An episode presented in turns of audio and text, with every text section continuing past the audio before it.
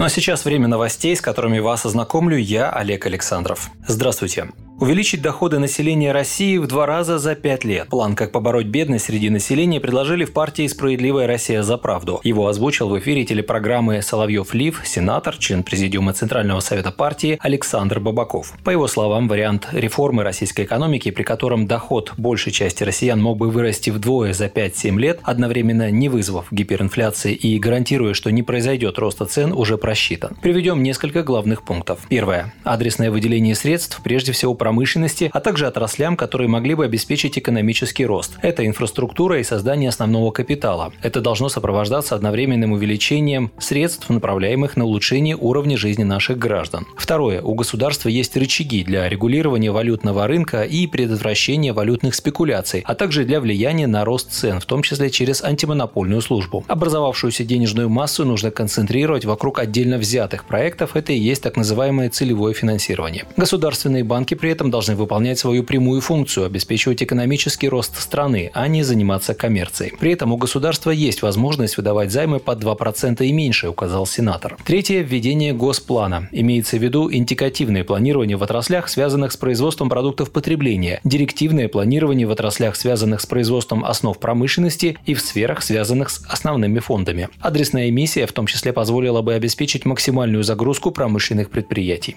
Следующим шагом станет максимальное импортозамещение импортозамещением, а инфляции не будет, потому что создаваемая денежная масса будет находиться под контролем государства. Таким образом, «Справедливая Россия за правду» предлагает построить солидарную экономику, солидарное общество и обеспечить не только кратный рост благосостояния абсолютного большинства населения, но и радикально усилить российский бизнес, производство, науку и технику. Аналогичная модель экономики уже успешно реализована в Китае, указал Александр Бабаков.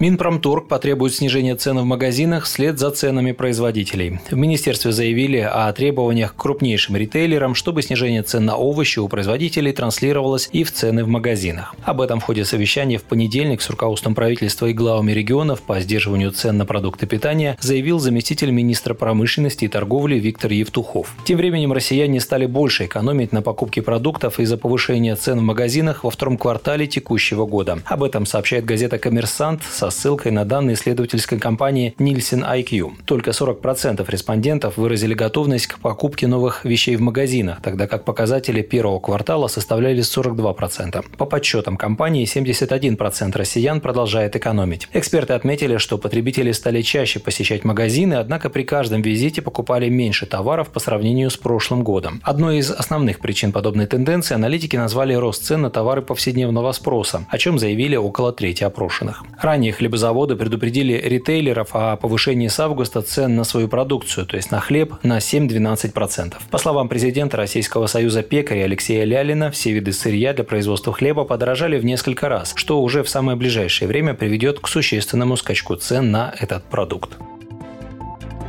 Социалисты напомнили Мишустину об опасности вакцинации. Сопредседатель партии «Справедливая Россия за правду» Захар Прилепин попросил отменить обязательную вакцинацию от коронавируса в России. С такой просьбой он обратился к главе российского правительства Михаилу Мишустину. В России обязательная вакцинация формально не введена, однако в 28 регионах страны власти требуют обязательно прививать работников в сферу услуг. За отказ им грозит недопуск на рабочее место, пишет ура.ру. Захар Прилепин сказал, что такие меры ведут к разрушению основ государства. Он добавил, добавил, что россияне не доверяют власти, потому отказываются от прививок. Власти же страны, в свою очередь, признают, что вакцинировать все население страны будет непросто. В частности, об этом заявлял пресс-секретарь президента Дмитрий Песков. Кстати, по мнению экономистов, отставание по темпам вакцинации от других стран может привести к снижению курса рубля.